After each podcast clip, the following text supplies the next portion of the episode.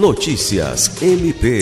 O Ministério Público do Estado do Acre, por intermédio da Procuradoria-Geral de Justiça, assinou na última quinta-feira, 21 de julho, um acordo de cooperação técnica com o Ministério Público do Amazonas para a sessão de compartilhamento de tecnologia do sistema de rastreamento de torturas. A assinatura foi feita ontem em Manaus pelos procuradores gerais de Justiça, Dr. Danilo Lovisaro do Nascimento e Dr. Alberto Rodrigues do Nascimento Júnior.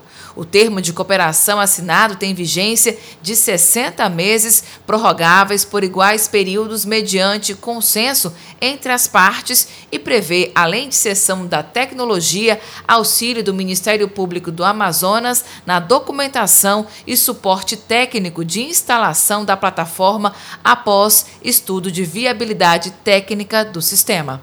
Alice Regina para a Agência de Notícias do Ministério Público do Estado do Acre.